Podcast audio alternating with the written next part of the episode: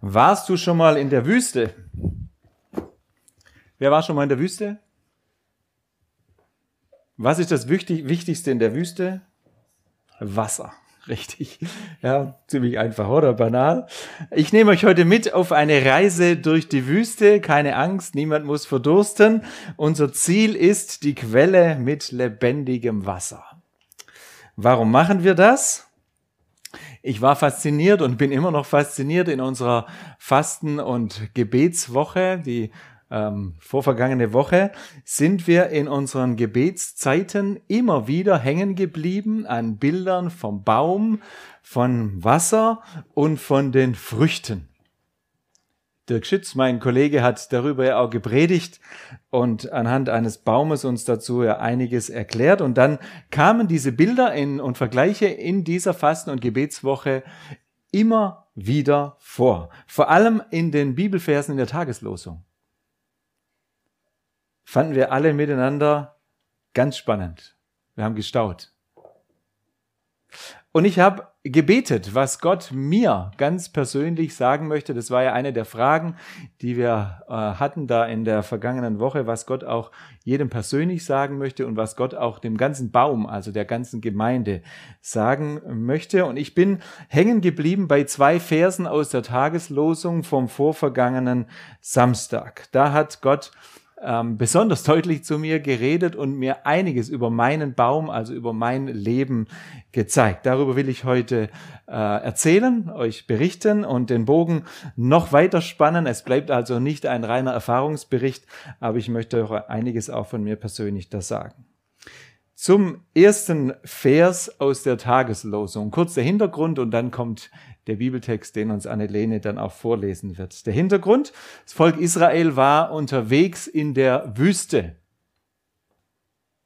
Das war kein Urlaubstrip, Sie waren mit Sack und Pack und der ganzen Truppe unterwegs in ein Land, das Gott ihnen versprochen hatte. Das hatten sie noch nie gesehen vorher, aber Gott hat gesagt, in diese Richtung, ähm, ich zeige euch ein neues Land. Der Abschied aus Ägypten, aus ihrer alten Heimat, wo sie viele, viele, viele, viele Jahre, Jahrzehnte, äh, Jahrhunderte gewohnt hatten, war dramatisch.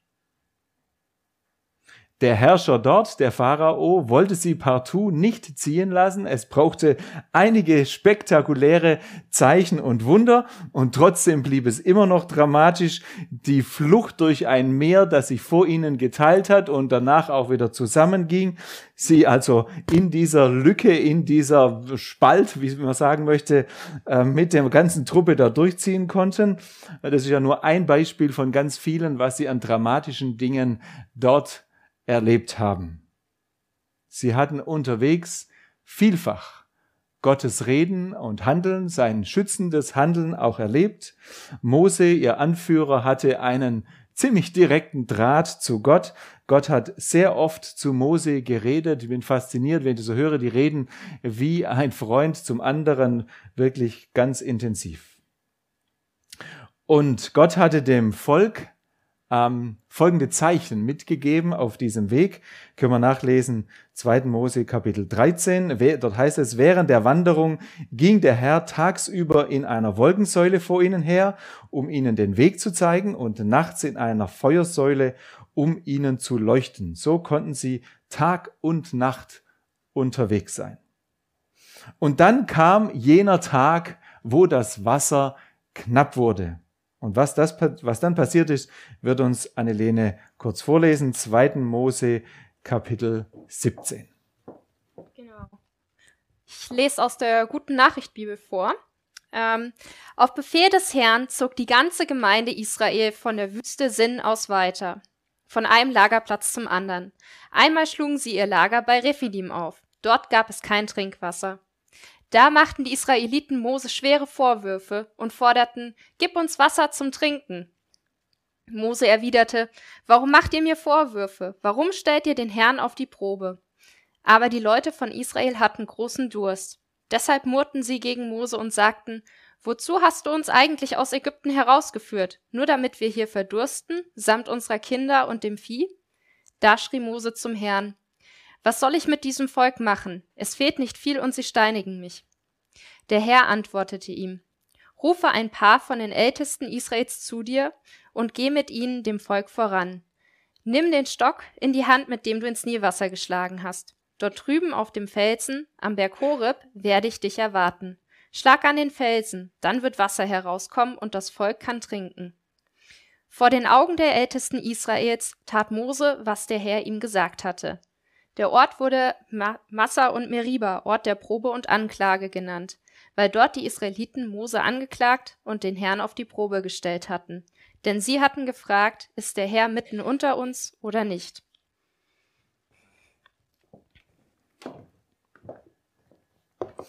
Es gab kein Wasser und dann war richtig was los. Wenn es hart auf hart kommt, dann gibt es für so manchen kein Halten mehr und der ganze Druck und Frust entlädt sich. Da machten die Israeliten Mose schwere Vorwürfe und forderten, gib uns Wasser zum Trinken. Luther übersetzt es so, und sie haderten mit Mose und sprachen, gib uns Wasser, dass wir trinken. Dieser Ort, wo das passiert ist, wird später Haderwasser genannt. Und an einigen Stellen im Alten Testament auch dann so zitiert. Und da bin ich hängen geblieben. Haderwasser. Ich hatte den Eindruck, dass Gott mir was zeigen will. Michael, wie oft haderst du? Ich bin erschrocken, als ich angefangen habe, darüber nachzudenken. Ich sage gleich nochmal was zu mir persönlich, aber ich möchte den Bogen kurz mal weiterspannen. Wie oft wird aktuell gehadert in unserem Land? Von so vielen. Damit entschuldige ich nicht mein eigenes Verhalten, aber ich möchte uns das mal kurz vor Augen führen. Ich nehme es jetzt einfach stärker wahr, weil ich mir in den letzten Tagen darüber Gedanken mache. Mann und Frau hadert mit den anscheinend unfähigen Politikern. Man hadert wegen der steigenden Lebensmittelpreise, wegen der drohenden Energiekrise, wegen den vollen Zügen, wegen keine Ahnung was. So viele trinken ganz schön viel Haderwasser. Hier haben wir ein Glas davon. Und ich nehme mich da selber gar nicht raus. Gott hatte ja zunächst mich darauf hingewiesen. Und ich erschrecke. Ja, der Ton in unserer Gesellschaft wird rauer. Ich habe Sorge, wenn ich so manche Facebook-Posts lese. Wenn unsere Augsburger Oberbürgermeisterin etwas bei Facebook postet, dann solltet ihr mal lesen, was dann für Antworten kommen. Dann geht's gleich los. Sie hat es gestern am Grußwort am Eserfest selber so gesagt, die Lunte oder die Zündschnur ist kurz. Ganz ehrlich, ich habe Sorge. Wir haben es alle miteinander erlebt, dass in Augsburg einige wegen den Corona Vorschriften auf die Straße gegangen sind. Und diese Demos waren nicht immer friedlich. Was wird passieren, wenn es für einige finanziell wirklich eng wird? Wie wird sich dieser Frust dann entladen?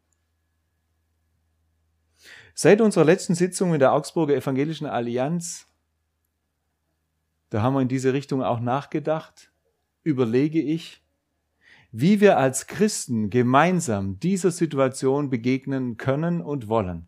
Und dazu braucht es mehrere, das sind nicht nur wir als Gemeinde gefordert, sondern dazu braucht es eine Allianz von ganz vielen.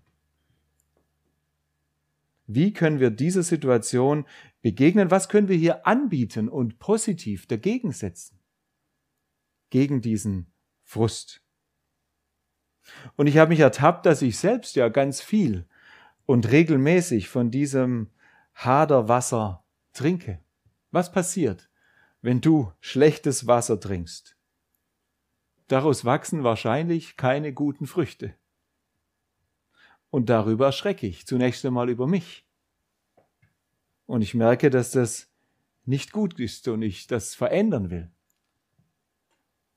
Wie oft hat das Volk Israel Gott in dieser ganzen Wanderungszeit so persönlich erlebt, als Helfer in großer Not.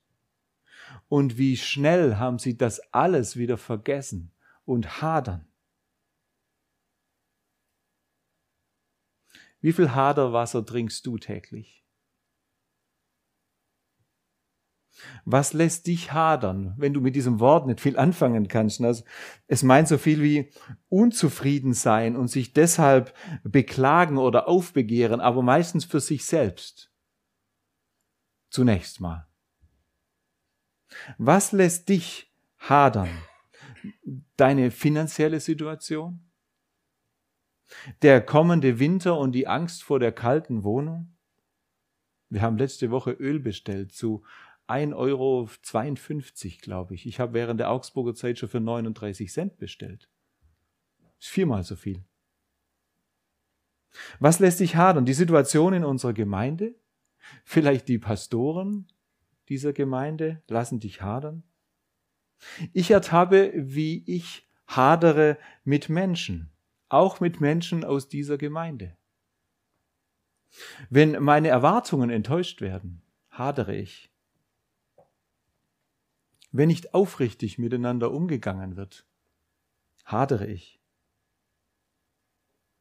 Wenn ich erfahre, dass Erwartungen an mich da sind, die aber nicht ausgesprochen werden, dann hadere ich.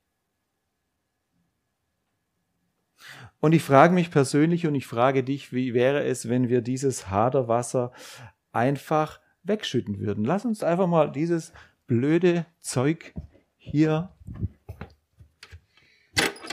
wegschütten. Einfach raus damit. Wie wäre das? Dieses Haderwasser einfach weg. Es wird keine guten Früchte bringen. Wir brauchen ein anderes Wasser, wir brauchen ein besseres, wir brauchen ein gesünderes Wasser, ein heilsameres Wasser. Wir haben heute nach der Predigt, die hat es in der Freitagsmail angekündigt, eine Möglichkeit zur persönlichen Buße. Du wirst Zeit haben, Gott zu fragen, wo du Haderwasser getrunken hast. Oder wo du Dinge gedacht oder getan hast, die nicht in Ordnung sind. Vielleicht musst du ja auch gar nicht lange fragen, sondern du weißt es sofort. Dann bekommst du nachher Gelegenheit, das zu bekennen leise für dich, aber hörbar für Gott. Und ich werde dir die Vergebung Gottes zusprechen in seinem Namen. Wie gut, dass das möglich ist. Zu den Tageslosungen gehört ja immer ein Vers aus dem Alten Testament. Das war jetzt diese Situation mit dem Haderwasser. Und es gehört auch ein Vers aus dem Neuen Testament dazu. Der Vers aus dem Neuen Testament wird uns auch Annelene jetzt lesen. Okay, es ist wieder aus der guten Nachricht Bibel und steht in Johannes 7, Vers 37 bis 38. Am letzten Festtag, dem Höhepunkt des ganzen Festes, trat Jesus vor die Menge und rief, Wer durstig ist, soll zu mir kommen und trinken. Jeder, der mir vertraut, denn in den heiligen Schriften heißt es, aus seinem Inneren wird lebendiges Wasser strömen.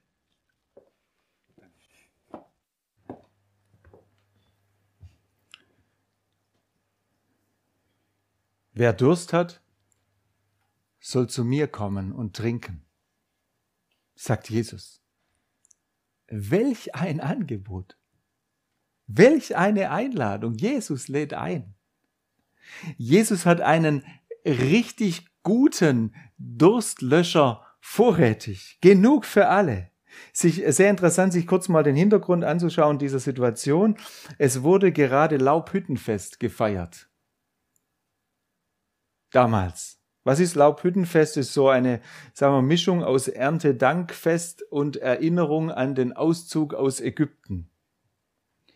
Ähm, 5. Mose 16, das Laubhüttenfest sollst du sieben Tage lang feiern, nachdem du das Korn von der Tenne und den Wein aus der Kelter eingelagert hast. Du sollst an deinem Fest fröhlich sein, du, dein Sohn, deine Tochter, dein Sklave und deine Sklavin, auch die Leviten, die in deinen Stadtbereichen Wohnrecht haben und die Fremden, Waisen und Witwen, die in deiner Mitte leben.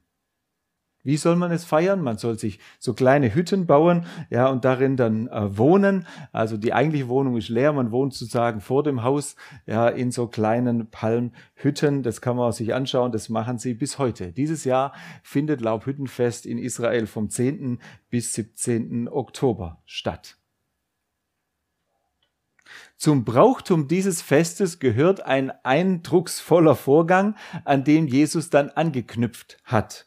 An jedem Festtag gingen Priester zum Teich Siloa runter, haben dort einen goldenen Krug mit Wasser gefüllt und sind dann hochgegangen in einer feierlichen Prozession in den Tempel.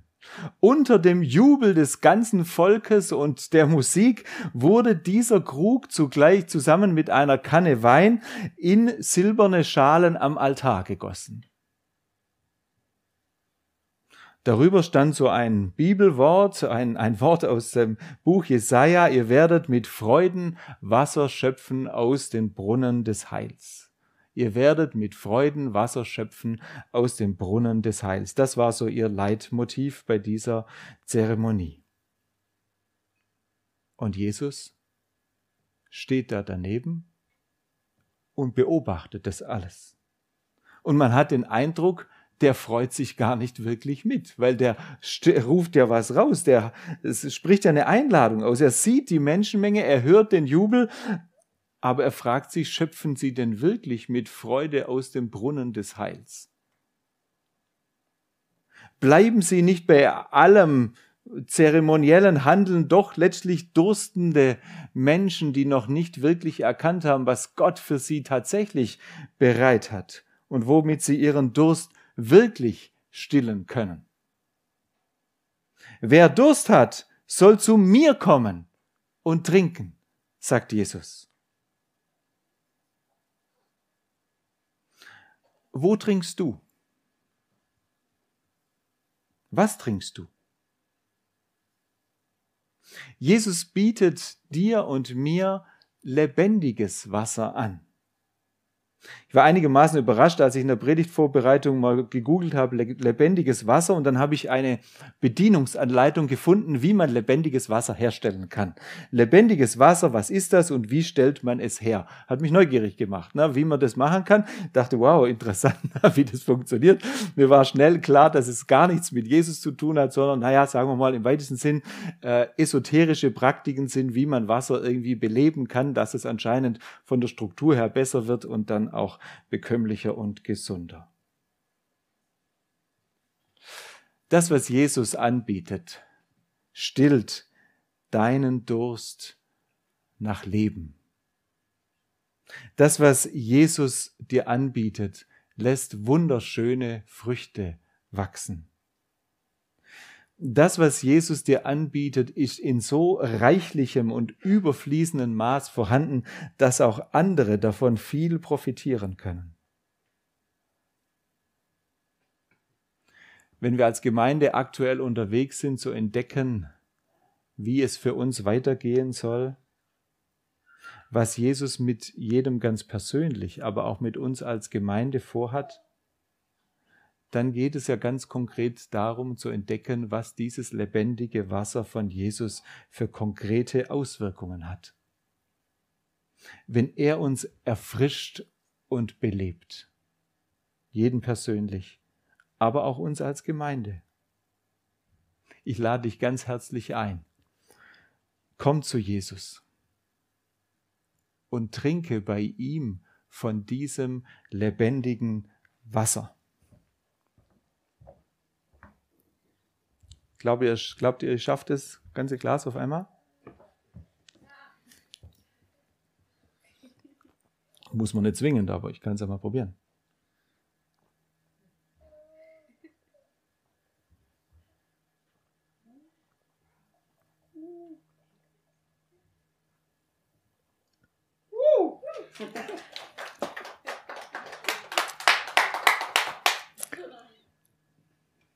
Jesus hat mehr als genug davon.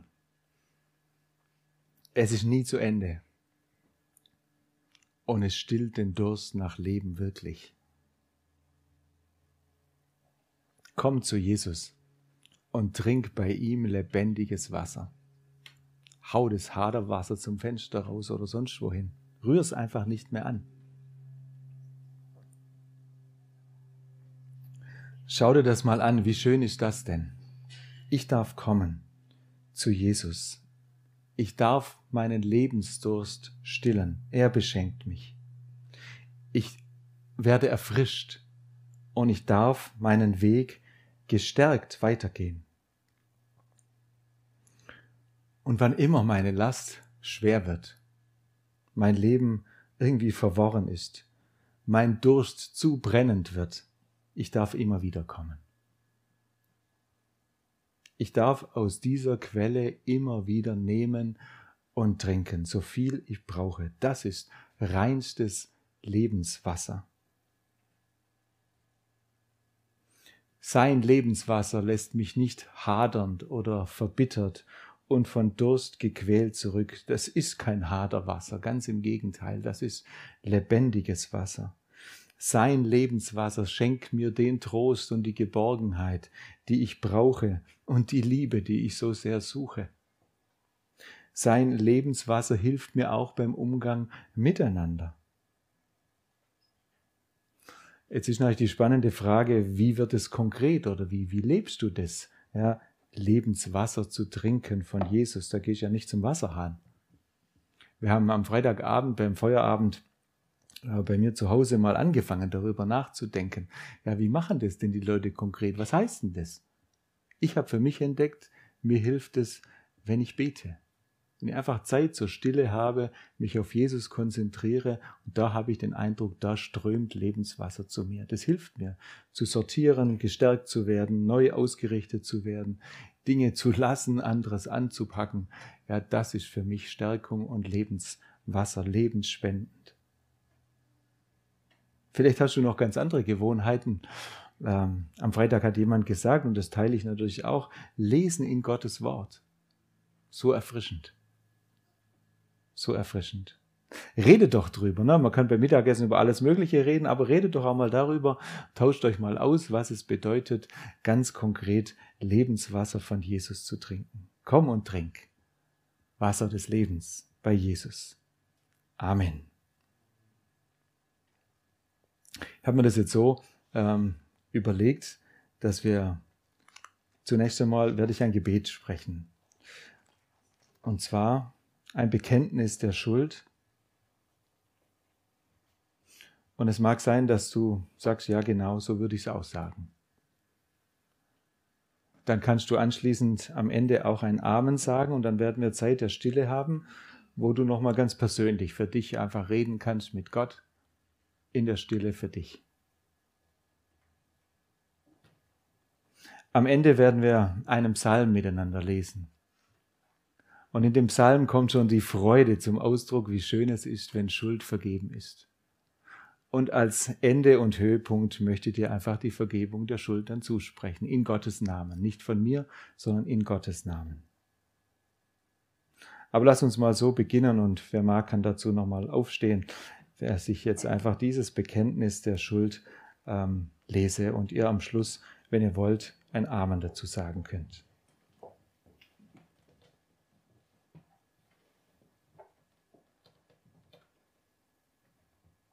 Vater im Himmel, was kann ich dir sagen, was du nicht schon weißt? Wie oft habe ich Haderwasser getrunken? Und dein lebendiges Wasser stehen lassen. Wie oft habe ich anderen das Leben schwer gemacht, und es waren doch allermeist nur Kleinigkeiten, um die es da ging. Ich wollte Recht behalten, aber ich habe die Liebe vergessen, die du geboten hast. Ich bin unfair gewesen, ich bin böse geworden, wo ich hätte Geduld aufbringen können. Ich war so mit mir selbst beschäftigt, dass ich kein Ohr und kein Herz hatte für die, die Verständnis und Hilfe von mir erwartet haben. Ich habe geschwiegen, wo ich hätte reden sollen. Ich habe den Dingen ihren Lauf gelassen, weil meine Angst größer war als mein Vertrauen zu dir. Deinen Geboten habe ich so wenig Gewicht gegeben und deine Güte missachtet. Ich habe dich vergessen, Gott, bei vielem, was ich tat und was ich gedacht habe. Ich habe mich gefangen nehmen lassen von meinen Wünschen und Ängsten und sehne mich doch danach, frei und geborgen zu sein bei dir, zu leben. Ich bekenne dir mein Unvermögen und meine Schuld. Herr, erbarme dich. Amen. Nehmen uns Zeit zur Stille, jeder für sich persönlich.